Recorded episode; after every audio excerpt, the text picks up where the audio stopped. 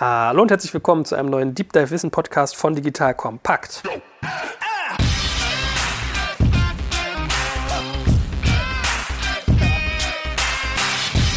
Mein Name ist Jörg Schmarek und wir sitzen hier mit einem alten Bekannten. Der wird hier den Rekord brechen für die meisten Formate, die er bei Digital Kompakt besucht hat. Eigentlich kennt ihr ihn aus Hardware und KI, nämlich den guten Fabian Westerheide, unseren KI-Profi. Dann hatten wir dich schon bei Blackbox Tech drin. Jetzt machen wir einen Deep Dive und ich glaube, wir werden dich auch mal in unseren Börsen-Podcast mit reinnehmen. Das muss ich erst einmal nachmachen. Vier Formate äh, durchwandert. Und heute wollen wir darüber sprechen, wie man eigentlich einen Venture Capital Fonds mit einem Token Sale verbindet. Jetzt äh, hört man ja zu und denkt so, ach du Scheiße, ich spule schnell weiter. Was ist denn das für ein trockenes Thema? Ich finde das hochgradig spannend. Also es ist schon schon abstrakt, muss man sagen. Und es ist viel Finanzpolitik, aber ich glaube sehr, sehr, sehr interessant. Fang doch mal an, einen Satz zu dir als erstes zu sagen, wer du eigentlich bist, was du tust. Das wird ja dann die Grundlage dessen, was wir gleich im Weiteren verfolgen werden. Ja, hallo, Fabian Westerheide, immer gerne als Gast hier.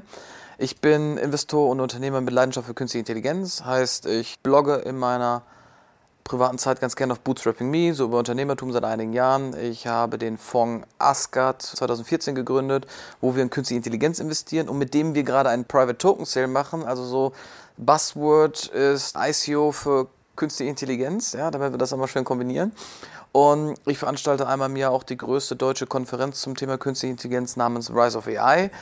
Und dazu kommt dann, wenn ich die Zeit finde, so ein bisschen Strategieberatung für Konzerne, beziehungsweise ich war letztes Jahr beim Bundestag und habe denen was über künstliche Intelligenz erzählt. Ich war letzte Woche bei der Europäischen Kommission, habe denen was über künstliche Intelligenz erzählt. Also ich habe so ein bisschen ein leidenschaftliches Thema für den Standort Europa und gerade so, wie wir KI verwenden und äh, nutzen. Also wir merken schon voll der Macher hier. Und es ist interessant, dass du gerade auch ICO gesagt hast. Also wenn wir mal später zu kommen, weil eigentlich ist ja auch dein Take, den du sagst, es ist gar kein ICO, was ich mache. Jetzt muss man den Leuten nochmal ein bisschen auseinandernehmen. Also ein VC-Fonds bedeutet ja im Prinzip Venture Capital, also Risikokapital. Also im Prinzip gehen Menschen hin, geben einem Individuum oder einer Institution äh, Geld, was derjenige poolt und der investiert es dann in Themen. So, also meinetwegen sagt man Frühphaseninvestments im Bereich Consumer Internet oder SaaS oder was weiß ich.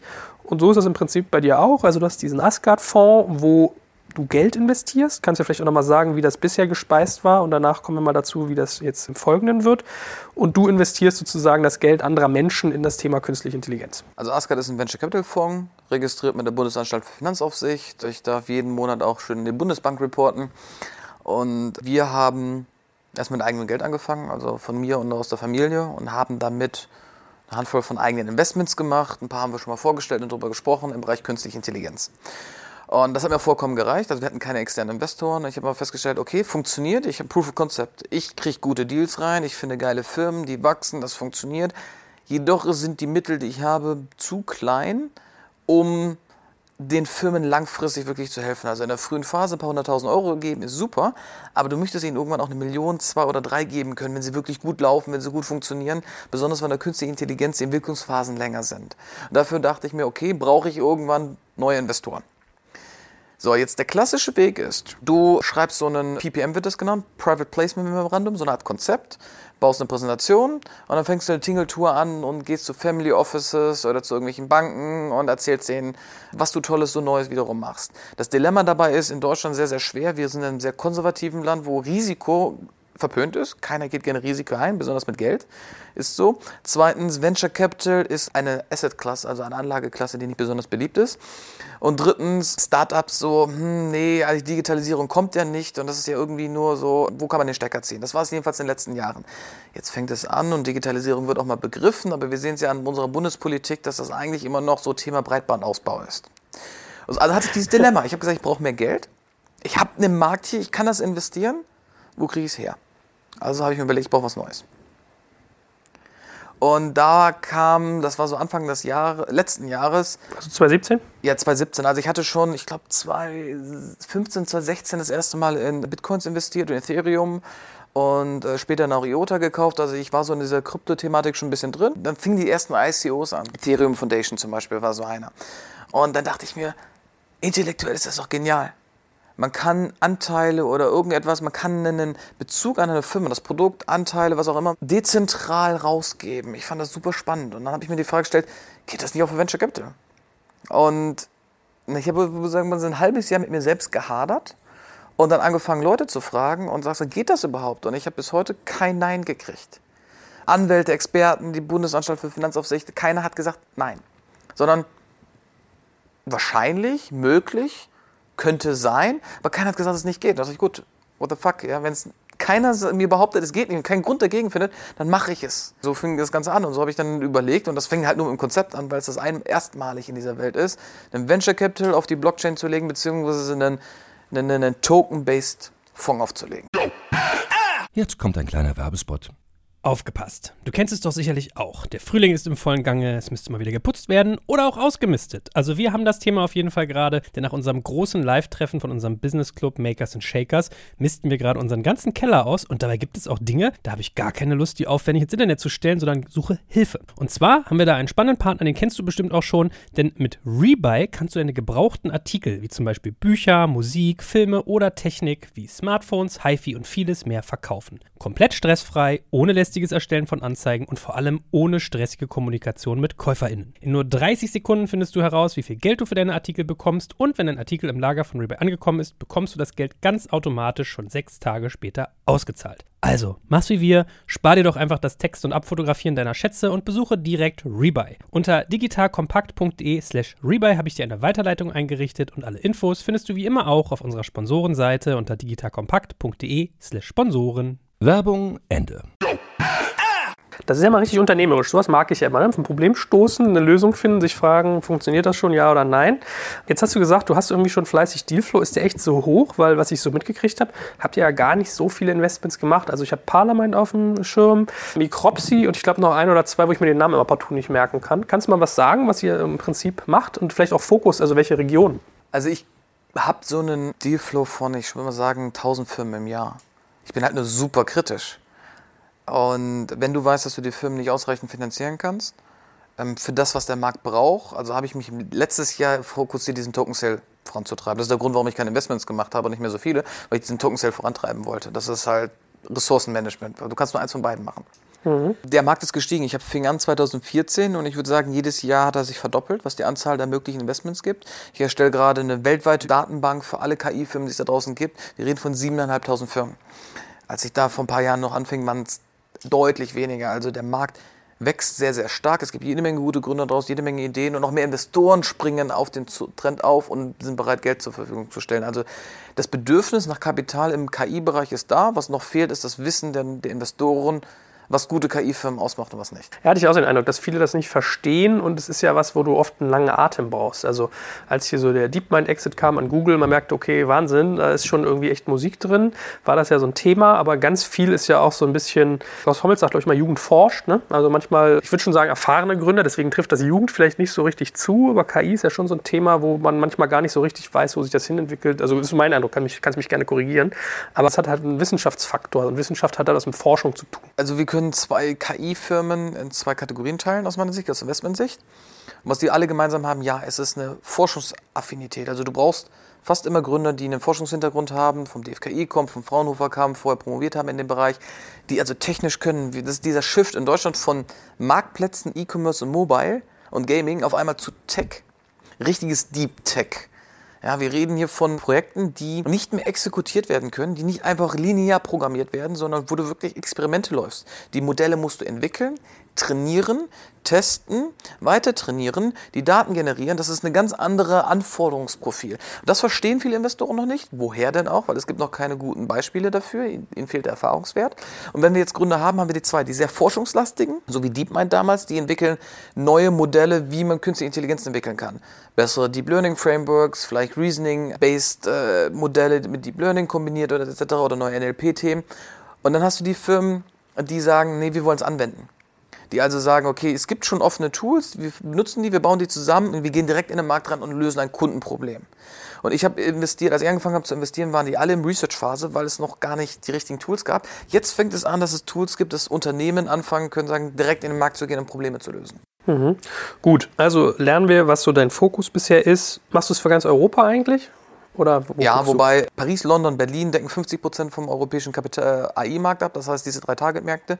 Die anderen weltweit gesehen sind Silicon Valley, New York und China nochmal zusammen viermal so groß wie Europa. Also diese drei Hubs zusammen, also wenn ich diese drei, vier Hubs habe, decke ich 95 Prozent vom Kapital Dealflow, also vom, vom Dealflow ab. Das heißt, ich müsste in fünf Städten aktiv sein und ich sehe 90 Prozent von Firmen, die relevant sind. Und Israel gar nicht, gar kein Thema? Israel, Entschuldigung, Israel natürlich vollkommen, äh, Tel Aviv. Israel sehe ich mal als Europa, aber hast du recht. Israel Okay. ist eins nach China, also auf Platz vier weltweit. Okay, also haben wir verstanden, wonach du guckst. So, dann verstehe ich auch, warum du nicht ganz so viele Deals machst, weil du dich A auf deinen Token Sale konzentriert hast und B, vielleicht gar nicht die Firepower da war, dass man manche Deals schon aussortiert hat, obwohl sie eigentlich interessant wären, die du jetzt im Prinzip aufbaust. Jetzt musst du mal dem einen oder anderen Zuhörer wahrscheinlich nochmal vorbeten, was genau ein Token Sale ist und wie so eine Blockchain funktioniert. Da können wir uns jetzt mal Stück für Stück durchrobben. Fangen wir mal an. Token Sale. Was genau muss ich mir darunter vorstellen, wenn es um das Thema Venture Capital geht bei dir? Du investierst in unseren Fonds und dafür kriegst du einen Token. Diesen Token kannst du in einer Ethereum Wallet halten. Also es ist abstrakt gesehen wie ein Konto, nur ohne Kontoführungsgebühren und keiner kann dich enteignen, keiner kann es dir wegnehmen, du zahlst keine Strafzinsen. Diesen Token kannst du also in deiner Wallet halten. Und dieser Token repräsentiert deinen Anteil am Fonds, also dein Gewinnbezugsrecht. Darunter gibt es Verträge mit allen möglichen anderen Rechten etc. Aber sagen wir de facto 100 Millionen Fonds ich schütte 500 Millionen aus nach ein paar Jahren, dann kriegst du so viele Tokens, wie du hast, durch die Anzahl der Gesamttokens, dein Anteil. Also im Endeffekt ist es dein Anteil am Fonds und den kann dir auch keiner wegnehmen. Solange du den Token hältst, hast du auch diesen Anteil. Gut, also ist ein Token im Prinzip so eine Art virtuelle Einheit an deinem Gesamtpool, die man hält in dieser Blockchain oder via diese Blockchain. Kannst du nochmal für Leute, die vielleicht schon mal so in der, in der gängigen Presse von Blockchain, Bitcoin und Co. gelesen haben, nochmal ganz kurz auseinandernehmen, was eine Blockchain ist? Und du hast eben schon gesagt, Ethereum setzt du ein, wie das genau funktioniert. Kurz noch ganz zum Token. Also Token kann sein, du hast ein Umsatzrecht, also ein Produktrecht. Der Token kann ähnlich sein wie eine Aktie, also ein Gewinnrecht und ein Anteilsrecht. Der Token kann sein, dass er eine Funktion hat. Also du hast vielfältige Möglichkeiten damit. Das alles basiert auf der Blockchain. Blockchain erkläre ich gerne so, stell dir vor, du hast eine Datenbank, so wie Excel. Ja? Der Unterschied ist, dass du hast keinen, und wir nehmen das Beispiel von dem Bitcoin, weil das einfach ist. Bitcoin ist virtuelles Gold. Du hast, weil er keine Funktion hat, also reine Wertaufbewahrung. Wenn du jetzt einen Bitcoin hast, dann hast du den nicht, sondern du hast eigentlich nur Schreibrecht in diese weltweite Datenbank zu sagen, ich übermittle diesen Bitcoin an jemand anderes. Und du hast dieses Leserecht und dieses Schreibrecht. Nur, nur du hast das. Und wenn du diesen Bitcoin zum Beispiel mir gesendet hast, wird das in diese in die Blockchain eingetragen, in den Hash hinten dran. Das ist ein riesiger Zahlencode. Da steht das dann drin. Und da steht dann drin, dass ich jetzt der Eigentümer davon bin. Und ich das das nächste Mal entscheiden kann, ob ich das übertrage nicht. Also können wir uns vorstellen, so eine Blockchain ist wie eine riesige Datenbank, wie eine große Excel-Liste. Nur, dass die Kopie davon auf diesen ganzen Nodes liegt. Also viele Akteure, wir reden von Millionen von Rechnern, haben eine Kopie davon. Das heißt, wenn du mir etwas schickst, dann müssen alle, eine bestimmte Anzahl von denen verifizieren, dass das auch real ist, dass du auch wirklich der Eigentümer gerade bist. Und danach wird reingeschrieben, dass ich der Eigentümer von dem Ganzen bin. Dadurch ist das relativ fälschungs- und betrugssicher. Weil wenn du jetzt betrügen wollen würdest und zum Beispiel sagst, ich schicke denselben Bitcoin zweimal raus, müsstest du alle anderen existierenden Datenbankkopien fälschen, weil es da nicht drin steht. Und das ist der Vorteil einer Blockchain. Wir reden von einem dezentralen System, wie sogenannt trustless, also wo du ohne persönlichen Kontakt eine Geschäftstransaktion machen kannst. Du bist Eigentümer eines Autos und willst mir das Auto verkaufen? Wir müssen nicht zum Notar gehen, wir brauchen keinen Kaufvertrag. Wir sind uns beide einig, in dem Moment, wo du mir den Token überträgst, bin ich der Autoeigentümer. Du willst mir ein Haus verkaufen, wir brauchen keinen Notar mehr, der prüft, ob du überhaupt der Hauseigentümer bist weil durch den Token oder durch die, äh, den Krypto, also die Blockchain, die du dahinter hast, das verifiziert ist. Jetzt hast du noch eine andere Möglichkeit, Ethereum zum Beispiel. Ethereum hat die Möglichkeit, Daten zu übertragen. In dem Fall nennt man das Smart Contracts. Also wir können jetzt sogar einen Geschäftsvertrag damit abschließen. In dem Moment, wo du mir deinen Token übergibst, haben wir einen Geschäftsvertrag abgeschlossen und der ist nicht widerrufbar und den kannst du nicht mehr fälschen. Das heißt, die Konditionen sind einmal fix und sind festgeschrieben. Gut, also ist im Prinzip der Notar der digitalen Welt dann ein Stück weit die Blockchain, die mit diesen Smart Contracts arbeitet. Und ist ein schönes Bild, ne? Also ist ja eigentlich auch ein gängiges Bild, dass man sagt, eine Datenbank, die äh, millionenfach kopiert ist, dadurch dezentral verteilt. Und jetzt hast du ja gesagt, ein Token kann alles sein. Was genau ist ein Token bei dir in deinem Token-Sale, den du für deinen Fonds machst? Habe ich da ein Gewinnbezugsrecht? Habe ich da Mitspracherechte? Wie muss ich mir das bei dir vorstellen? In dem Fall ist es ein, ähm, der Token selber ist Gewinnbezugsrecht. Ja. Er gibt dir das Recht, Geld äh, zu empfangen, wenn der Fonds Geld ausschüttet. Ja, solange du den Token hast, kriegst du Kapital zurück. Entweder in Form von Krypto oder in Form von Fiat, also Euro, US-Dollar etc. Und er ist aber gekoppelt mit einem sogenannten Investment Agreement, also einem Gesellschaftervertrag. Und da steht drin, alles andere, was für einen Carry kriegen wir, was für eine Management-Fee kriegen wir, was ist der Catch-up, was ist die Hurdle Rate, was ist unser Investment-Fokus, unsere Periode, wie ist das Ganze gestaffelt, etc. Also die ganzen Details, in die wir gerne nochmal gleich eingehen können, weil diese ganzen Fachbegriffe im Venture Capital sind nicht, Mhm. nicht wenig. Ja, lass uns das mal tun, dass wir mal die Struktur deines Fonds äh, sozusagen betrachten.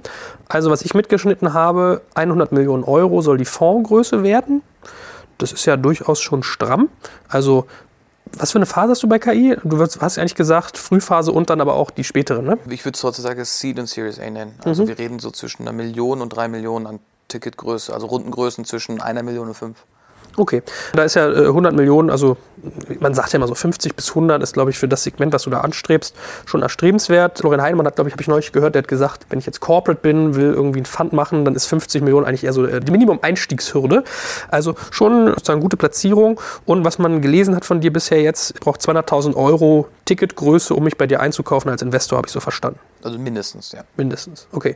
Darf sich jeder bei dir einkaufen? Also können das Privatmenschen sein? Müssen das irgendwie schon institutionelle Investoren sein? Müssen die eine gewisse Professionalität haben? Also wir haben zwei Ebenen. Das eine ist, rechtlich muss das Land dir erlauben, Tokens erwerben zu können. Es soll Länder geben, ich habe zum Beispiel gehört, Marokko, die wollen nicht, dass man Kryptowährungen hält und Token könnte so gesehen werden. Also das ist die eine Sache. Das andere Kriterium für uns ist mindestens 200.000 investieren. Personen, und das ist so ein qualitativer Faktor, die sich bewusst sind, Venture Capital ist ein langfristiges Investment. Die, das Kapital ist re relativ lange in den Firmen gebunden. Ich kann nicht so einfach verkaufen. Auch wenn der Token verkaufbar ist, ist das trotzdem kein Tagesgeschäft, ja, wo du sofort immer verkaufen kannst. Und ich sollte nicht mein ganzes Vermögen da reinstecken. Also ich sollte einen gewissen Puffer haben. Das sind die, eigentlich die einzigen Kriterien. Was ich benötige, ist, das nennt man, der Fachbegriff ist äh, KYC und AML. Also übersetzt Know Your Customer und Anti-Money Laundry. Bedeutet, ich muss wissen, wer ist der Anteilseigner, also wer ist der Tokeneigentümer. Name, Anschrift, Kopie seines Reisepasses oder notarielle Be Beurkundung. Also ich muss halt wissen, dass er auch real ist. Wenn er über eine Firma investiert, muss ich wissen, wer sind die Anteilseigner der Firma. Ab einer gewissen Größenordnung erst. Und ich muss wissen, ist es eine Person des öffentlichen Rechts, also ist es ein Abgeordneter etc., weil da wohl der Verdacht besteht, dass sie eher Geld waschen könnten. Und die Personen dürfen nicht auf einer Sanktionsliste sein. Habe ich auch gestern erst erfahren, es gibt Sanktionslisten, da kannst du jeden Namen googeln, den du willst und herausfinden, ob die Leute irgendwie gesperrt sind weltweit oder nicht. Interessanterweise, wenn du irgendwie Kim eingibst, ja, tauchen Dutzende Leute auf. Wenn du übrigens Putin eingibst, taucht er nicht auf. Also was auch die Leute mal schimpfen, Putin ist nirgendwo sanktioniert, wie ich gerade sehe. Gut, also du musst äh, als, als Auflage, um einen Geldgeber anzunehmen, musst du also wissen, wer das ist. Also du trägst da im Prinzip ulkigerweise die Verantwortung für. Wie ist das eigentlich von der Bezahlung her? Also kann ich nur in Fiat-Geld, also sprich Euro, Dollar und so investieren? Oder könnte ich eigentlich auch hingehen und sagen, ich bezahle dich irgendwie in Bitcoin, in Bitcoin Cash, in Ethereum und so weiter? Also würde das auch funktionieren? Also was Fiat-Geld angeht, Euro etc., kannst du alles bezahlen. Ich habe ein Euro-Konto, es wird alles äh, gewandelt. Und du kannst in Bitcoins Ethereum bezahlen. Warum? Wir reden hier von sogenannten Whales. Das Volumen von Bitcoin alleine ist ja auf 100 Milliarden gestiegen in den letzten zwei Jahren. Das heißt, wir reden von jedem Millionären und Milliardären, die richtig viel Geld in Kryptowährung haben. Die können die aber nicht verkaufen, weil sonst der Kurs ja sinkt. Das heißt, sie würden ihr eigenes Vermögen reduzieren, wenn sie den Kurs drücken. Für die ist das natürlich wunderbar, wenn sie mir ihre Kryptogeld einen Teil davon geben können, als Hedge oder als Anlagevehikel. Und ich das natürlich in reale Firmenanteile wiederum verkaufe. Was ich übrigens auch nicht erwähnt hatte bisher ist, ich habe auch vor, wiederum in ICOs zu investieren, also Pre-ICOs. Das heißt, wenn ich das Kryptogeld entgegennehme, also wie gesagt Ethereum und äh, Bitcoins, werde ich das wiederum teilweise verwenden, um ICO äh, im Bereich Künstliche Intelligenz zu prüfen und denen auch wiederum Geld zu geben. Also das System kann teilweise kann es auch wieder so im Ökosystem bleiben. Aber diese Krypto-Leute kriegen durch mich natürlich einen erfahrenen Anlagemanager, plus natürlich ein komplettes Team, das das Ganze macht. Wenn du, wir wissen es ganz genau, du kannst Business Angel sein, das ist tierisch aufwendig, oder gibst dein Geld einem Fonds und der macht das für dich. Äh, natürlich zu gewissen Kosten, ne? äh, fairerweise muss man dazu sagen, aber ich finde dieses Thema mit dem Hedge eigentlich ganz interessant. Also Hedgen heißt ja eigentlich Risikokill, ne? dass du irgendwie etwas investierst und dein Risiko reduzierst, indem du das sozusagen parallel auf ein zweites Pferd mitsetzt. Das finde ich erstmal per se ganz interessant, weil wenn du sagst, hier, es gibt da draußen so Moby Dicks, große Wale, die viele Bitcoins haben, die können die ja nicht verkaufen, weil das den ganzen Markt runterziehen würde. Wenn man jetzt hingeht und stellt dir das Geld zur Verfügung und kriegt im Gegenteil Anteile, dann hast du im Prinzip deinen Bitcoin auf einmal mit einem Gegenwert, der nicht monetär ist, sondern sozusagen mittelbar monetär ist. Was super funktionieren würde im anderen Leben, würde ich gerade machen, ein Token Sale für Immobilien. Ja, machen ja ganz viele, gucken Ja. sich ganz viele gerade an. Hm. Immobilienfonds, legst da Bitcoins rein, dann hast du den perfekten, sagen wir mal, Alpha und Beta. Also du hast auf einmal immer sehr, sehr fixe Rendite die sich nicht viel bewegt, aber die ist einfach safe. Felix Haas guckt sich das, glaube ich, gerade an. Ne? Der schaut sich gerade das Thema an mit. Angucken machen das viele. Ich kriege jeden Tag so viele Anfragen von Leuten. Oh, du machst das gerade, lass uns mal bitte quatschen. Ich sage den Leuten, guckt euch das gerne an. Es ist nicht trivial, es ist nicht einfach, es macht aber Spaß. Aber wie ist das dann? Dann hast du ja theoretisch ganz viele Währungen, aus denen dein Fonds besteht. Dann musst du ja eigentlich gucken, wie kriege ich Bitcoins irgendwie investiert in eine Startup-Bude. Also hast ja auch das Risiko, wenn sozusagen du unterliegst Kursschwankungen bei deiner Währung, die du hast. Plus die Transaktionsgebühren bei Bitcoin sind ja so ein Thema, was jetzt irgendwie Also aufkommt. erstens, die Transaktionsgebühren bei Bitcoin sind lächerlich im Verhältnis, was ich sonst zum Fiat zahle, etc. Also wenn du eine Nee, Auslands... das stimmt aber nicht. Die sind ich, schon ich, ich habe in den USA studiert Ja. und dafür hat die Bank horrende Gebühren kassiert. Horrende Gebühren. Wir reden von der Transaktion. Gut, Cross-Border jetzt, ne? Ja, natürlich, aber wir reden jetzt Cross-Border. Also wir, wir haben, ich, ich habe schon Firmen verkauft im Ausland. Und äh, da kann es sein, dass du 15.000 bis 50.000 Euro Bankgebühren zahlst für eine Überweisung. Bei Bitcoins ist die fix, unabhängig vom Betrag. Ähm, Das hängt man manchmal von der Plattform drauf an, aber eigentlich ist die fix, weil es ja nur eine, eine Transaktion ist, vollkommen unabhängig davon, wie viele Bitcoins in der Transaktion drin Naja, sind. sagen wir mal so, bei, sie- bei 200.000 Euro äh, nivellieren sich diese, ich weiß gar nicht, wie hoch das ist, Absolut. Ich 750 hab, Euro ich oder habe letztens so. ein paar Bitcoins liquidiert. Ich habe eine Gebühren gezahlt von unter 10 Euro und ich habe mehrere tausend Euro gekriegt. Also Echt? Ich dachte, ihr seid nicht dreistellig, so bei 750 Euro hatte ich irgendwie im Kopf, dass die Nein, relativ hoch sind. überhaupt nicht. Total entspannt, also wirklich entspannt. Hm, okay. Weil viele, die das für Mikrotransaktionen nehmen, da hast du manchmal das Problem, dass die Transaktionsgebühr höher ist als der Betrag, den du zahlst. Ja, das hatte ich letztens auch. Also äh, Transaktionsgebühr ist ungefähr ein Euro. Okay, aber zurück zum Thema. Kriegst du da nicht Probleme, wenn im Prinzip dein Fondsvolumen Wertschwankungen starken unterliegt? Ich werde nicht alles in Krypto drin lassen. Also wenn ich mehr als 50% in Krypto kriege vom Fondsvolumen, werde ich das over the counter, also an der Börse handeln und es nach und nach auch liquidieren über einen gewissen Zeitraum. Aber kleineres Volumen als andere. Ich habe also vor, ungefähr 20% in Krypto zu lassen und 80% in Fiat. Währungsschwankungen habe ich heute auch. Ich habe in eine britische Firma investiert, der Pfund ist abgeschmiert. Dadurch ist meine Be Beteiligung 30% günstiger oder schlechter. Also das Dilemma habe ich heute genauso. Das ist ein Risiko, aber da werden wir versuchen, natürlich ein Optimum zu fahren, das das Risiko minimiert. Ja, aber interessant äh, feststellen, dass man eigentlich mittlerweile Devisenthemen hat, wenn man Fonds baut, selbst wenn man sie digital baut, ne? Ja, absolut. Also ich meine, wir reden hier von verschiedenen Währungen. Da hast du Kursschwankungen. Wir werden uns im Team damit auseinandersetzen, das zu optimieren. Mir ist das Risiko bewusst, aber gleichzeitig kann es natürlich auch bedeuten, hey, Bitcoin geht wieder ein bisschen hoch und auf einmal hast du fette Rendite im Fonds drin, basierend auf Kursschwankungen. Also es kann ja in beide Richtungen gehen. Jetzt kommt ein kleiner Werbespot.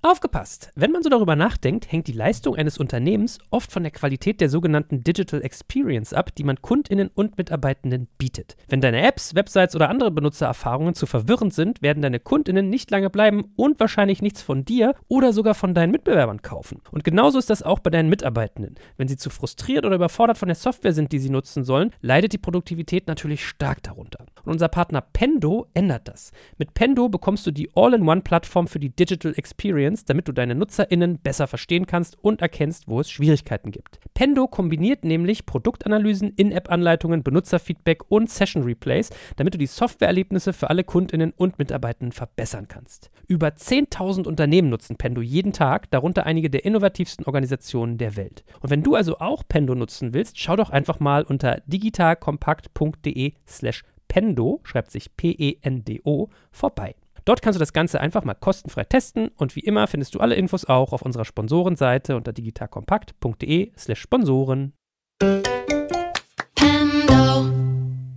Werbung Ende. Gibt es eine Höchstgröße, die so ein Fonds haben darf, dass du irgendwann registrierungspflichtig wirst oder solche Geschichten? Also bis zu 500 Millionen ist man nur registrierungspflichtig. Heißt, ich sage, ich existiere und die Bundesanstalt für Finanzaufsicht sagt, okay, das nehmen wir so an oder nicht.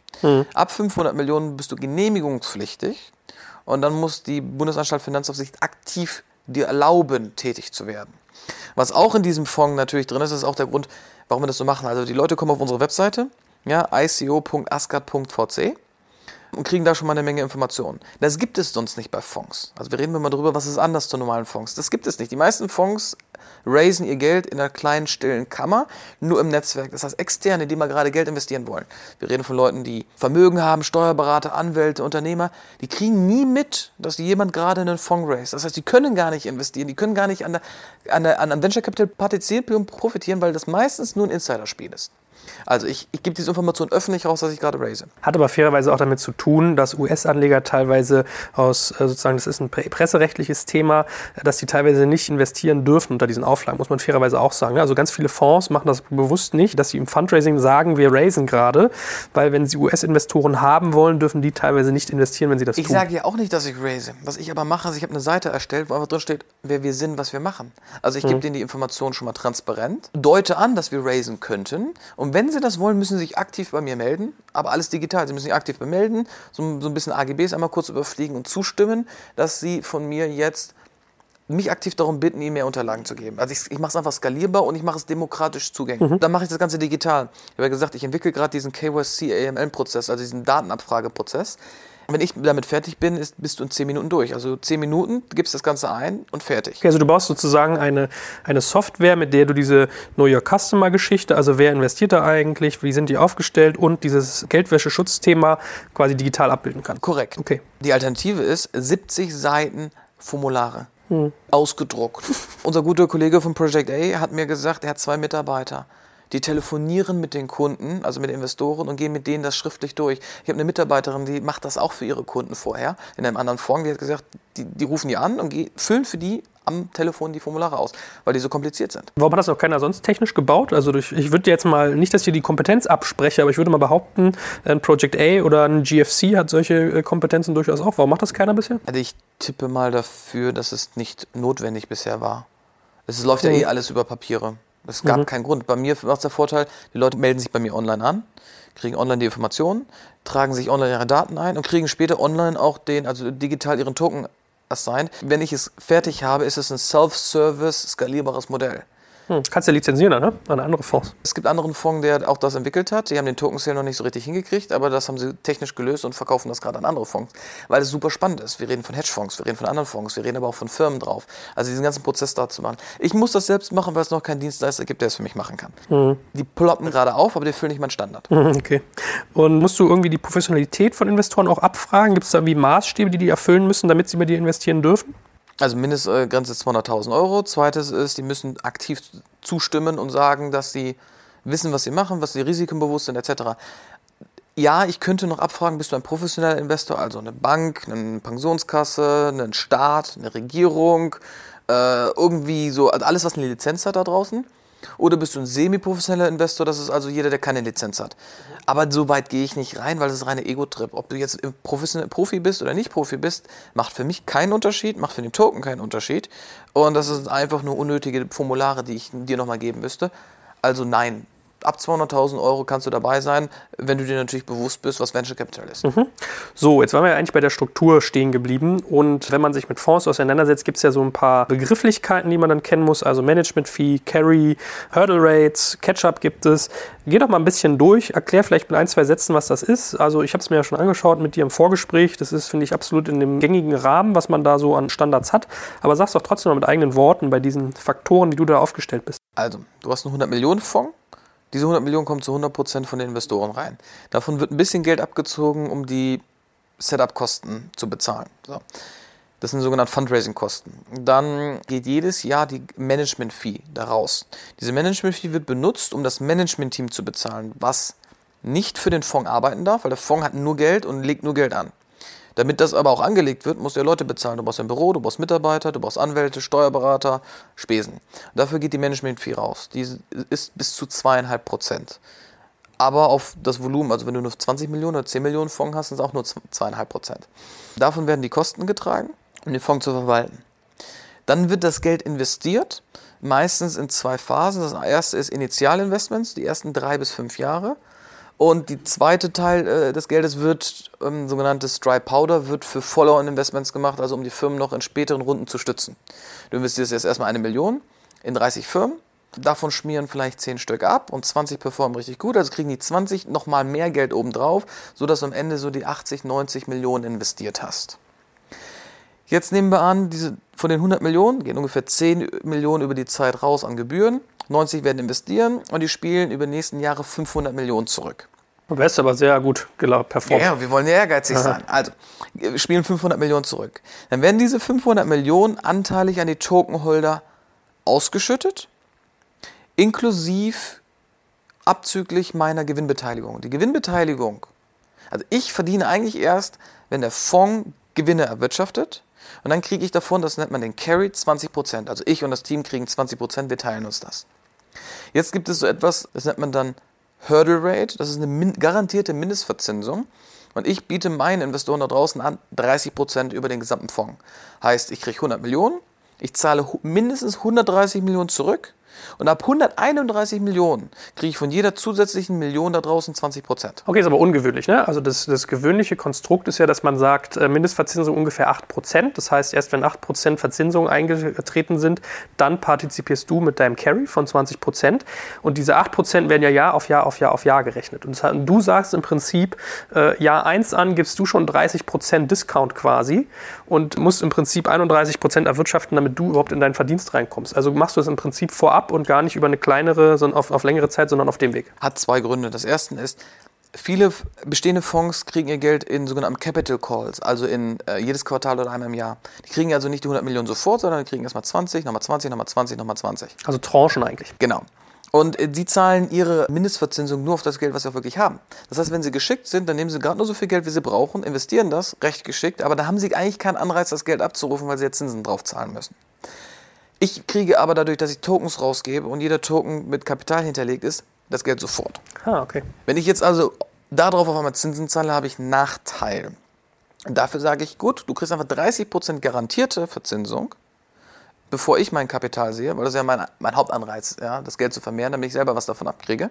Und du hast sogar die Flexibilität, weil du den Token ja verkaufen kannst, schon vor der Endlaufzeit, könntest du, ich sage immer so schön, deinen dein Carry, äh, bzw. deine Hurdle Rate vorher sogar schon verkaufen. Also du kannst einfach sagen, um, ich habe jetzt eine Million investiert, ich habe irgendwie 1,3 Millionen Tokens. Vielleicht ist der Kurs gestiegen nach zwei Jahren, weil die Portfoliofirmen sich gut entwickeln. Ich verkaufe schon mal ein bisschen was davon, zahlt mir mein Geld schon mal zurück und der Rest ist dann nur noch Gewinn. Also es gibt viel mehr Möglichkeiten für die Leute, äh, Secondaries zu machen. Regulierst du das, den Weiterverkauf von Tokens? Also technisch gesehen muss ich immer wissen, wer ist der Käufer. Wenn der Käufer ein bestehender Investor ist, dann kannst du einfach so handeln. Also nehmen wir an, du verkaufst innerhalb des Fonds. Das, da baue ich die Plattform auch selber für. Wenn der Käufer ein neuer Anteilseigner wäre, muss er natürlich dem Vertrag zustimmen. Mhm. Und ich muss wissen, wer er ist. Und das technisch prüfe ich. Und dann gebe ich eine Transaktion technisch frei. Also im Token ist hinterlegt, dass ich eine Transaktion freigeben muss zu neuen Parteien. Hast du juristisch das Recht, das zu blockieren? Also kannst du bestimmte Käufer von Tokens deiner Investoren blockieren? Ja, klar. Jede Transaktion könnte ich blockieren oder auch freigeben. Was ich nicht Einfluss darauf habe, ist, wenn jemand die Wallet weitergibt zum Beispiel. Aber ich gebe das, zahle das Geld ja nur aus an die von mir hinterlegten Daten.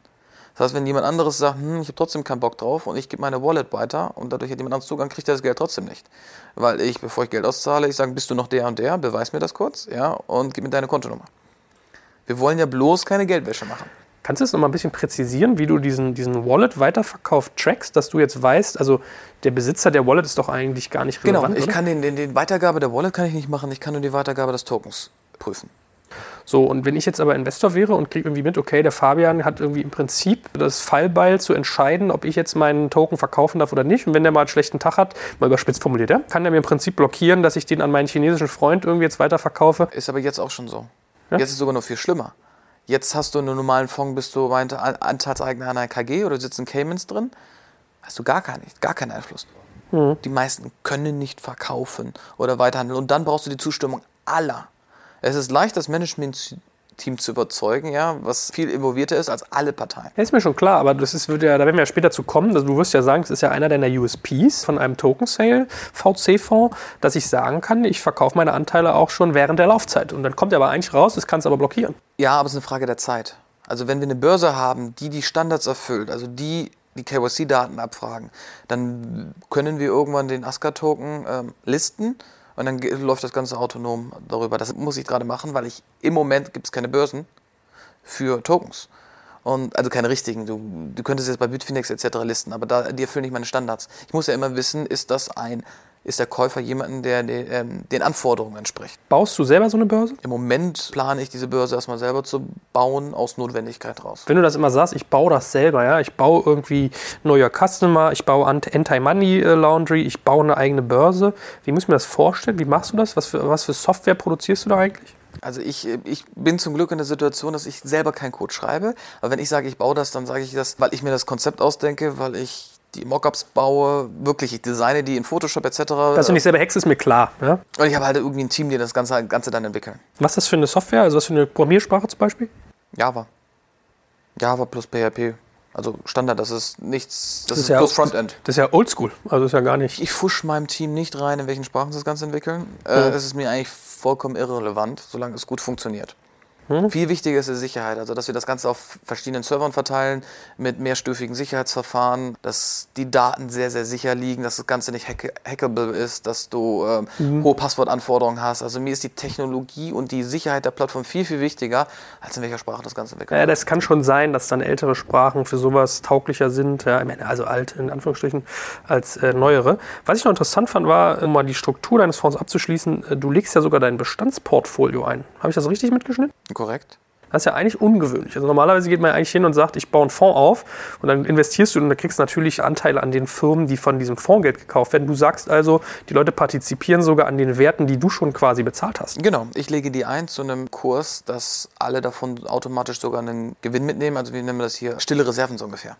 Ja, also ich lege das mit ein aus der Begründung A, so bin ich nicht defokussiert und habe keinen Interessenskonflikt und sage, oh, ich kümmere mich eigentlich um meine alten Firmen, weil ich da ja 100% vom Gewinn kriegen würde und jetzt kriege ich ja nur noch 20%. Zweitens äh, legen wir so auch nochmal mehr unseres Kapitals in den Fonds ein, also haben auch mehr Skin in the Game, also mehr Commitment zu dem Fonds. Und drittens, man übernimmt bestehende Firmen, also man übernimmt schon Firmen mit noch ungeheuer viel Potenzial, man investiert nicht nur auf einem Bankkonto und da ist nichts und dann muss ich investieren, sondern man investiert in etwas, was schon real ist. Und das finde ich sehr, sehr spannend, gerade für Neuinvestoren, die mir nicht nur Geld geben und sagen, ja, jetzt macht der Westlader was mit, sondern die geben mir auch Geld und sind in dem Moment automatisch Anteilseigner an wirklich vier gut laufenden, coolen Firmen. Okay, wenn ich jetzt mal äh, rekapituliere, dann, das ist ja gar nicht, gar nicht mal so stark kapitalistisch, wie du da unterwegs sein könntest. Ja? Das heißt, also für dich wertet dein Bestand sich ab, weil du den mit mehr Leuten teilst.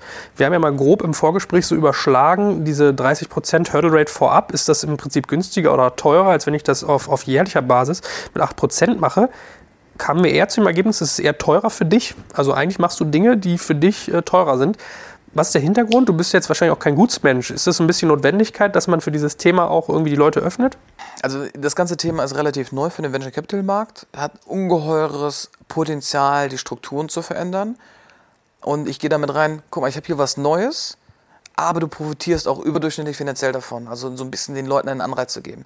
Zweitens habe ich dadurch die Bedingungen so vereinfacht, aus meiner Sicht, dass Laien, also nicht Profis, besser verstehen, wie das Ganze funktioniert. Wenn du jetzt sagst, oh, wir reden von Mindestverzinsung, aber den Ketchup kriege ich auch und Ketchup bedeutet, ab einer gewissen Verzinsung kriege ich die Zinsen wieder erstattet und dann fängt es mit Hin- und Herrechnen an.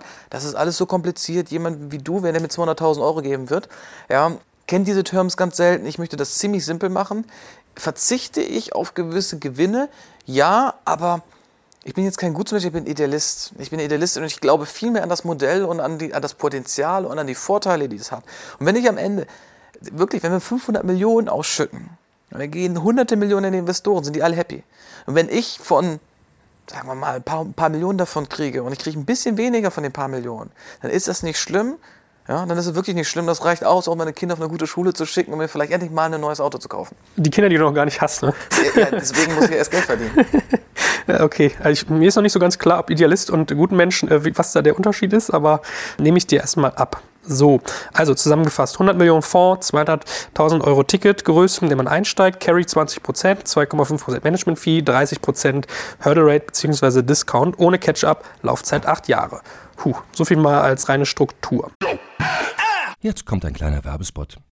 Aufgepasst! Bist du auf der Suche nach einem Profi, der für dich komplexe Geodaten sinnvoll integriert und sie auf interaktiven Karten visualisiert? Dann möchte ich dir unseren Partner Nucubator vorstellen. Das Ziel vom Nucubator-Team ist es, dich bei der Prozessdigitalisierung zu unterstützen und aus den ganzen täglich anfallenden Geodaten einen echten, nutzerfreundlichen Mehrwert zu schaffen. Dabei geht Nucubator ganz besonders auf deine Anforderungen ein, um die Software zu bauen, die deine USPs digital widerspiegelt und den NutzerInnen der Software den größtmöglichen Nutzen liefert. Und um das für möglichst viele Betriebssysteme, Geräte und Anwendungsfälle umzusetzen, setzt das Nucubator-Team auf etablierte Webtechnologien, mit denen sie schnelle und effiziente Anwendungen für Desktop und mobile Geräte entwickeln. Geodatenvisualisierung ist für Unternehmen in vielen verschiedenen Branchen relevant, zum Beispiel auch in den Bereichen Tourismus, Logistik und im Außendienst. So wurde zum Beispiel bereits ein digitales Smart Farming Tool für die Agrarwirtschaft gebaut, mit dem Satellitenbilder, Wetterdaten und Standortdaten interaktiv verarbeitet werden. Nucubator baut dabei nicht nur Kartenlösungen, sondern entwickelt für dich maßgeschneiderte Webanwendungen und Apps. Wenn du also einen Partner suchst, der deinen bestehenden USP ins digitale Zeitalter hebt, dann schau doch einfach bei Nucubator vorbei. Ich habe dir unter digitalkompakt.de slash Nucubator, schreibt sich mit C, eine Weiterleitung eingerichtet. Und wie immer findest du alle Infos auch auf unserer Sponsorenseite unter digitalkompakt.de slash Sponsoren. Werbung Ende.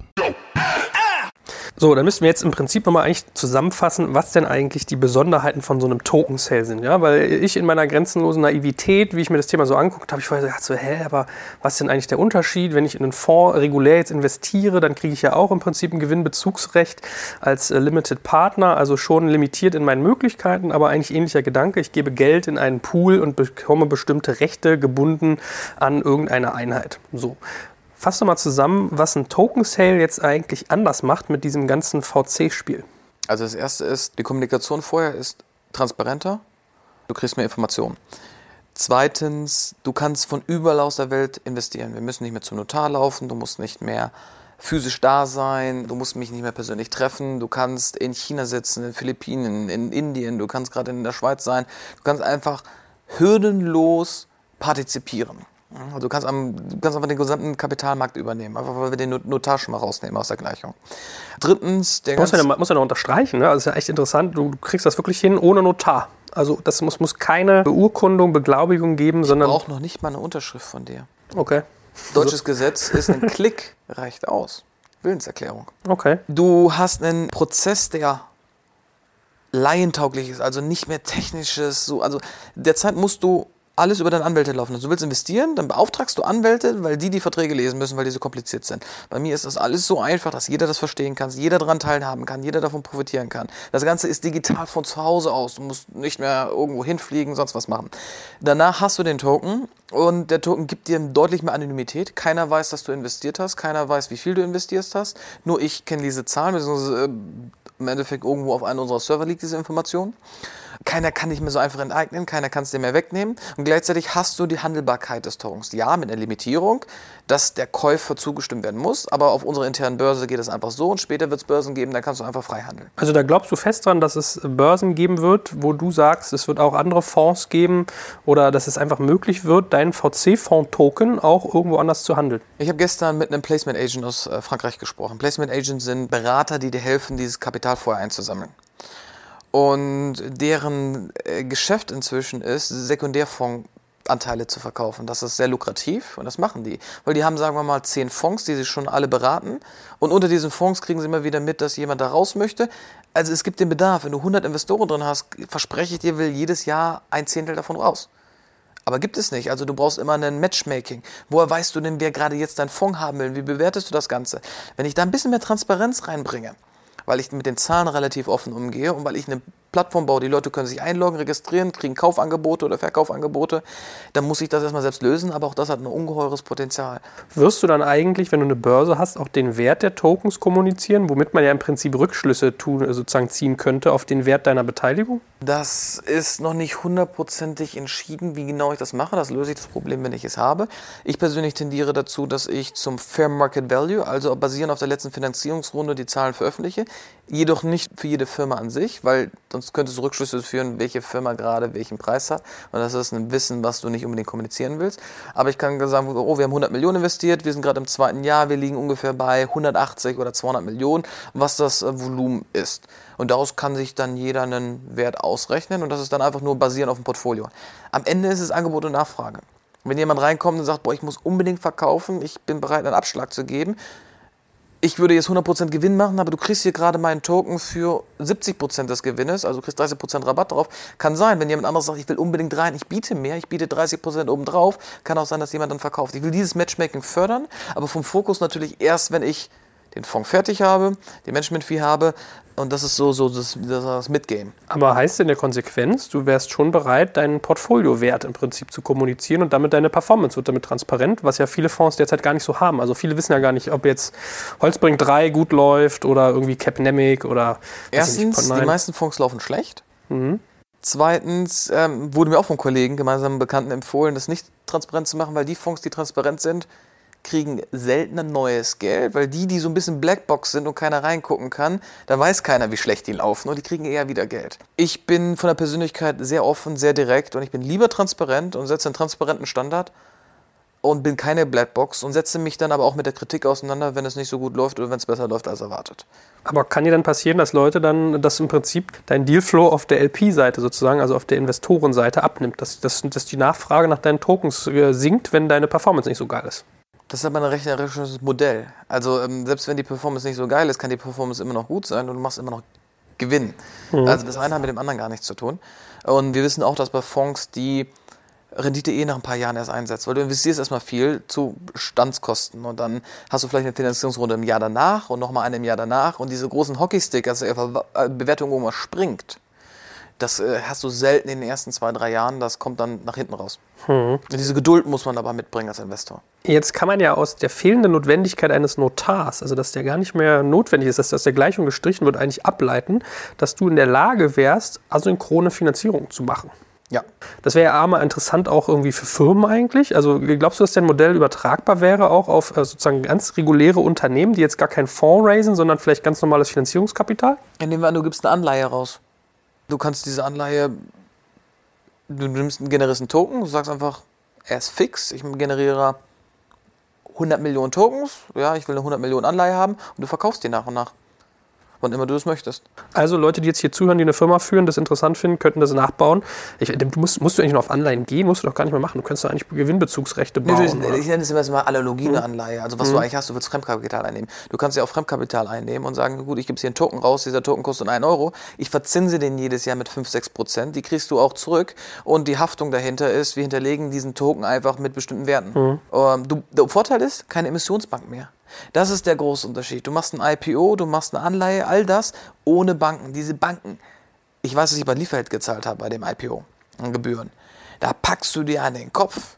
Die haben wenig geleistet im Verhältnis zu dem, welche horrenden Provisionen die mal so an 1, 2 Milliarden gerade kassieren. Diese Emissionsbanken sind sehr, sehr teuer. IPOs sind sehr, sehr teuer. Anleihen sind sehr, sehr teuer. Und diese ganzen Transaktionskosten, die gehen runter.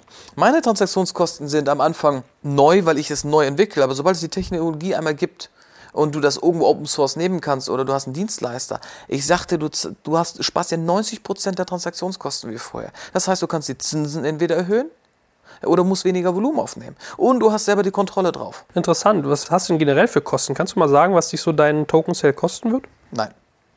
Aber ich weiß, dass vergleichbare Modelle haben bis zu 1,5 Millionen gezahlt und ich verspreche dir, ich liege deutlich, deutlich, deutlich darunter. Ich bin Preuße, ich, bin, ich mache viel selber, ich habe keine Agenturen. Ich packe halt viel mein eigenes Gehirnschmalz rein und ich bezahle mich selber ja nicht. Und dadurch liege ich signifikant drunter. Ich werde wahrscheinlich einen der günstigsten Token-Sales der Welt hinkriegen. Gut, Herr Preuße, nochmal zurück zu den asynchronen Finanzierungsrunden. Wirst du sozusagen so, einen- so einen Cut machen, wenn die 100 Millionen voll sind, oder wäre es vorstellbar, dass du das halt auch in Chargen einziehst und schon mal investierst, auch wenn die 100 Millionen noch nicht komplett da sind? Also 100 Millionen sind ein Cut, das ist der Hard Cap. Darüber geben wir nicht.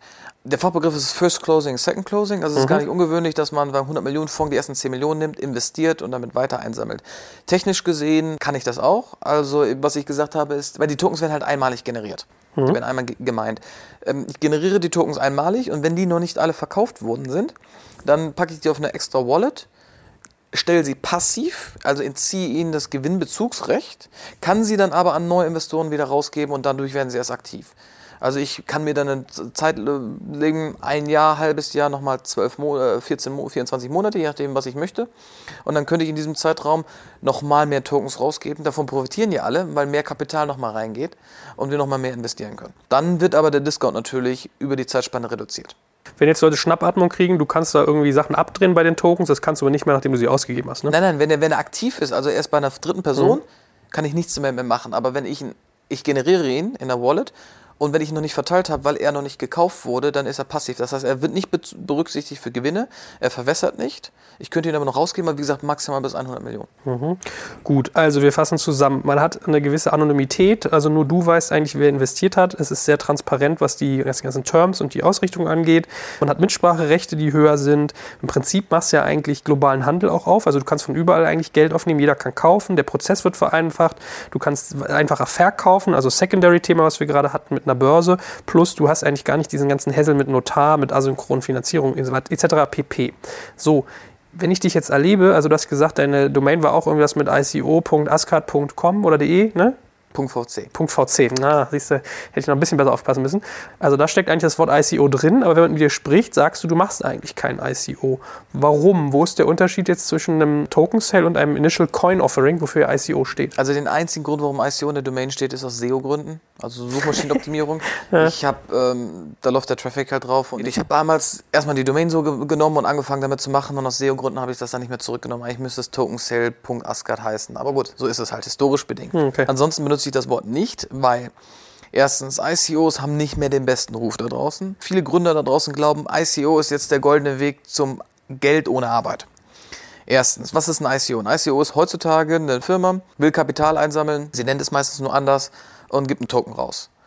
Klar, die erste ICOs waren natürlich bei Ethereum etc., also solche Themen, dass Coins generiert werden, aber das klassische Modell ist vergleichbar wie Crowd Investing, also Seedmatch, Companisto etc eine Firma sagt, hier ist mein Businessplan, das ist mein White Paper, meistens kein Businessplan, nur ein Konzept.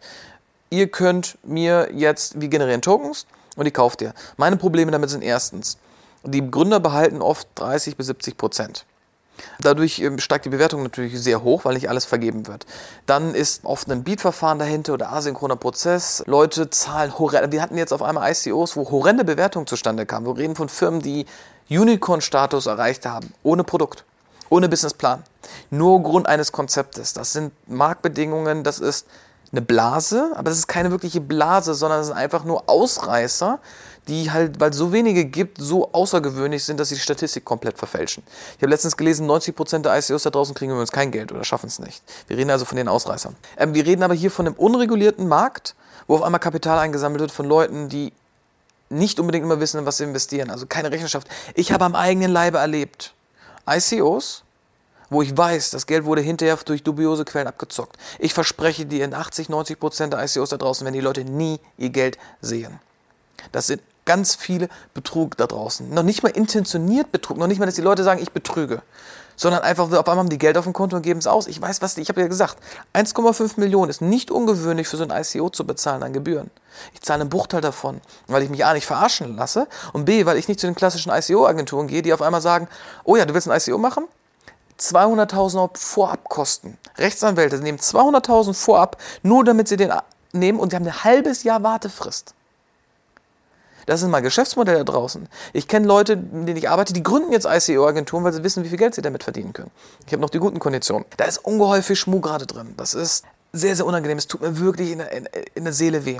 Das Potenzial ist aber ungemein, weil das Potenzial bedeutet, ich kann auf einmal als Firma Kapital von Privatanlegern nehmen, was in deutschem Recht übrigens eigentlich illegal sein müsste aus Kapitalanlegerschutz. Deswegen machen die das ja auch alles in Singapur oder in den Caymans oder auf anderen Ländern. Die Idee ist aber natürlich fantastisch. Ich kann asynchron Geld rausnehmen. Ich kann mir einfach meine Tokens generieren und die stehen dann für meinen Umsatz oder für mein Produkt, so wie Biota. Oder die stehen halt für Gewinnberechtigung oder Anteile etc. Und jeder kann investieren. Also können das Leute, was du gerade tust, für ihre Firma doch nicht so einfach tun in Deutschland? Fragt sich jetzt vielleicht der eine oder andere? Also erstens, was du brauchst ist, aus meiner Sicht solltest du eine, eine technische Kompetenz brauchen, also eine Affinität dafür. Weil das Ganze ist immerhin sehr abstrakt. Zweitens ist das rechtlich in meinem Bereich sauber, weil ich bin reguliert durch die ganzen Aufsichtsbehörden als Venture Capital Fonds bereits. Für Tokens und ICOs gibt es noch keine Regulierung. Und in den USA sehen wir schon die ersten, wo die Leute wahrscheinlich in den Knast gehen, weil sie es gemacht haben, weil rückwirkend betrachtet das alles illegal ist und nicht den Gesetzen entspricht. Ich meine, in den USA ist es so, du musst ein zugelassener Investor sein, heißt, du musst mindestens 50.000 Euro investieren. Alle Leute, die jetzt unter 50.000 investiert haben als Amerikaner, haben ein Problem. Das heißt, ihre Handlung war nicht legal. Hm. Das ist ein ganz schönes Risiko und das Risiko musst du bereit sein einzugehen oder du machst es erstmal sauber. Der Umweg ist wie gesagt gerade über Asien. Finnland zum Beispiel hat gesagt, nee super, mach das, kommt doch zu uns, aber warum will es keiner? In der Schweiz machen es gerade viele, weil sie über Stiftungen arbeiten und da es nochmal andere Regularien gibt und die Schweizer sind etwas entspannter. Sie nennen das jetzt Crypto Valley, weil sie einfach schon die ersten ICOs einfach mal toleriert haben und gesagt haben, nee, wir verbieten es nicht sofort, wir gucken erstmal uns an, bevor wir es verbieten würden. In Deutschland hat es ja sofort gesagt, ah, besser, ihr macht das nicht, wir geben ja eine Verbraucherschutzwarnung davor raus, hat die BaFin gemacht. Inhaltlich hat sie übrigens aber auch recht damit. Ja, also die Verbraucher davor zu schützen. Ja, wenn die Taxifahrer auf einmal kommen und sagen, boah, hast du auch jetzt schon Kryptos und hast auch schon investiert, ich bin in so ein paar WhatsApp-Gruppen drin, die Leute traden nur damit. Ist auch okay. Aber für mich sind ICOs ganz viel in diesem Bereich Penny Stocks. Mhm. Ja, und da reden wir von dem Film Wolf of Wall Street. Ja, Penny Stocks, ich versuche aber ein Blue Chip zu sein. Ich will ein seriöses, Pro Produkt haben. Ich möchte den Markt aus diesem Grauzonen- und unregulierten Bereich in den regulierten Bereich reinholen. Und deswegen sage ich, wir machen kein ICO. Okay, muss man mal für die Börsenunerfahrenen sagen, also Penny Stocks sind so kleine, sehr, sehr günstig gehandelte äh, Aktienpakete. Ramschpapiere. Ja, genau. Von Ramschpapieren. Die sind nicht offiziell gelistet, die haben andere Anforderungen, keine Standards. Kurzum, wenn man in den ICO investiert, weiß man nicht, was man kriegt. Man hat keine Rechte, man kann sie nicht verklagen, das Geld ist weg und man muss wirklich beten und hoffen, dass das Geld zurückkommt. Während du, wenn du zum Beispiel bei Komponist oder Seedmatch investierst, hast du wenigstens noch Komponist und Seedmatch als Filter gehabt. Die prüfen, die Firma ist wenigstens real, die Leute sind real, die existieren. Ich, ich meine das ernst, ICOs habe ich erlebt, schon am eigenen Leibe, weil ich die Teams kenne. Geld ist weg, wirst du nie sehen, das ist versickert nach Osteuropa. Da wurden einfach mal für 5 Millionen Entwickleragenturen bezahlt. Und wups, weg. Gut, also wir lernen, der Unterschied zu ICOs wäre jetzt unreguliert. Es ist ein Hype-Thema, was, was die, glaube ich, einzahlen könnte, aber eher so verrucht höre ich daraus. Und was ich auch mit, mit, mitgeschnitten habe, ist, du willst eigentlich gar nicht diesen Crowdfunding-Gedanken. Das heißt, du brauchst auch so einen gewissen Filter für dich, wen du als Anleger eigentlich haben willst. Haben wir noch was vergessen? Wie du gerade gemerkt hast, rege ich mich bei dem Thema ein bisschen auf.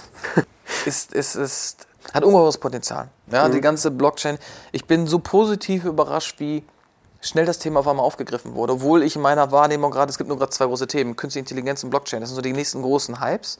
Oder Hypes, jeder Hype ist immer relevant, weil die Aufmerksamkeit gerade größer ist als die realen Anwendungen. Hype entsteht ja, wenn der Erwartungswert höher ist, als praktische Nutzen gerade realisierbar ist. Und beides hat ungeheure fundamentalen Nutzen und ich, ich habe wirklich geschafft, beide Hypes in einem zu kombinieren. Das stimmt, ist mir gar nicht so aufgefallen. Reitest auf beiden Wellen. Sehr gut. Aber ich bin als Unternehmer, ich habe da Spaß dran, beide Wellen zu reiten. Das ist der Unternehmer, eine Idealist in mir. Wann ist es eigentlich soweit? Wann startet dein Token Sale? Also die Leute können sich jetzt schon registrieren, sie können jetzt schon ein White Paper runterladen, Termsheet sich angucken, mit mir sprechen, wenn sie mit mir sprechen wollen. Und in den nächsten Wochen, ich versuche in den nächsten sechs Wochen, will ich den KYC, also diesen Sign-up-Prozess haben, den Vertrag hinten dran hängen aber die Schleife ist halt anders. Du musst erst mit mir diskutieren, ob du die Terms so magst, bevor ich den Vertrag schreibe. Weil der basiert auf den Terms. Wenn alle Leute sagen, ja, Terms sind okay, fein, dann lasse ich den Vertrag wie er ist. Aber wenn die Leute sagen, boah, das und das verstehen wir nicht, würden wir gerne anders haben, muss ich das wissen, bevor ich den Vertrag generiere. Weil sobald der Vertrag einmal generiert ist und er mit der Blockchain verbunden ist, kann er nicht mehr geändert werden. Dann ist der fix. Okay, du hast aber einen Vertrag für alle Anleger. Also man kriegt jetzt keinen individuellen. Genau. Also es gibt einen Vertrag für alle. Was es so gibt, ist so, so angeblich äh, sogenannte Side Letters. Das kannst du für Investoren ab, sagen wir 15 Millionen Größenordnung, kannst du dir Sonderkonditionen rausnehmen. Die Konditionen müssen für alle gleich sein, aber du kannst dir zum Beispiel, ich biete den Advisory Board an, so eine Art Aufsichtsrat. Mhm. Und ab einer gewissen Größensumme kannst du halt da rein dafür hast du eine Side-Letter, sagst, okay, ich investiere mindestens 30 Millionen, also ein Drittel des Fonds. Dafür will ich aber garantiert einen Platz im Aufsichtsrat haben. Das ist ein bisschen wie so ein Reward bei meiner Patreon-Kampagne. Also wer ICOs doof findet, soll mal lieber in Patreon bei mir investieren. Das finde ich auch okay. genau, wir schreiben jetzt gerade den Januar 2017. Also merke ich, so im März, April geht es dann bei dir richtig los mit dem Token. Ich dachte, wir sind 2018 unterwegs. Habe ich gesagt? Habe ich 17 gesagt? Ja, ja 18, Entschuldigung. Ja, siehst du, ich hänge am letzten Jahr. Nein, wann, wann geht es aber richtig los? Also dein äh, KYC, Know Your äh, Customer. Sagen wir im März. Hervorragend. Äh, sag nochmal die Webadresse, wo man sich das angucken kann. ico.asgard.vc. Genau, also wer es wie ich äh, nicht, glaube ich, beim ersten Mal mitgeschnitten hat, weiß es jetzt. Äh, ja, spannend. Also ich bin sehr, sehr, wirklich sehr neugierig, was dabei rauskommt, wie das so performt. Ich glaube, es hat einen gewissen revolutionären Charakter. Ähm, ich weiß auch, dass es Investoren gibt, äh, alt, alt gediegene und, und, wirklich gestandene, die das auch spannend finden, die sich das sehr genau angucken, ob das nicht ein funktionierendes Konstrukt sein kann. Von daher bin ich sehr, sehr neugierig und drücke dir natürlich beide Daumen. Ich sehe ja, wer sich bei uns schon eingetragen hat. Und es sind viele Investoren drunter, auch gerade andere VCs. Also das Interesse ist definitiv da und sie beobachten alle, wie ich mich schlage. Also danke für die Einladung, war wie immer ein tolles Gespräch. Äh, wenn du sagst, Investoren investieren, kann man eigentlich auch so Fund of Fund mäßig als Fonds investieren? Ja, geht eigentlich auch. Eigentlich nur. Also das ist eigentlich äh, targetet zu der Fund of Funds. Äh, aber es können auch viele Manager von anderen Fonds fragen mich, ob sie nicht privat investieren könnten ja, sie würden gerne investieren, weil sie es interessant finden, weil sie teilweise sagen in Frankreich sitzen und in Deutschland gerne irgendwie mehr Sichtbarkeit hätten, diverse Gründe. Also die Affinität ist halt von Leuten aus der Tech-Branche ist natürlich höher, äh, bei sowas mitzumachen. Hervorragend. Wir sind gespannt, drücken dir die Daumen und ganz herzlichen Dank.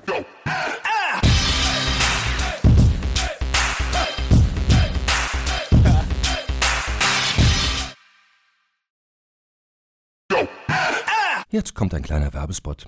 Aufgepasst! Heute gibt's Werbung in eigener Sache. Wir wollen dich nämlich besser kennenlernen, weil viele hören Woche für Woche unseren Podcast und dabei wissen wir gar nicht immer, wer genau diese Leute sind. Und natürlich wollen wir ja aber wissen, wer du bist, um unseren Inhalt auch an deinen Interessen ausrichten zu können. Und um das zu ändern, habe ich eine Umfrage vorbereitet. Dort kannst du uns erzählen, wer du bist und wofür du dich interessierst. Und was du davon hast, naja, ich meine, je besser wir dich kennen, desto besser können wir unseren Podcast an deine Bedürfnisse anpassen. Und dann spreche ich auch keine Werbung mehr für Penispuppen und Online-Casinos ein, wo dich womöglich ganz andere Dinge interessieren. Nein, kleiner Spaß und trotzdem. Du tauschst fünf bis zehn Minuten deiner Zeit gegen viele Stunden noch bessere Unterhaltung und Tiefenwissen in der Digitalwirtschaft. Klingt für mich nach einer Win-Win-Situation und geh doch also daher mal auf die Seite digitalkompakt.de/slash Umfrage. Fülle diese nach bestem Wissen und Gewissen aus und freue dich in Zukunft auf noch besseren Content auf Digital Kompakt. Ende der Werbung.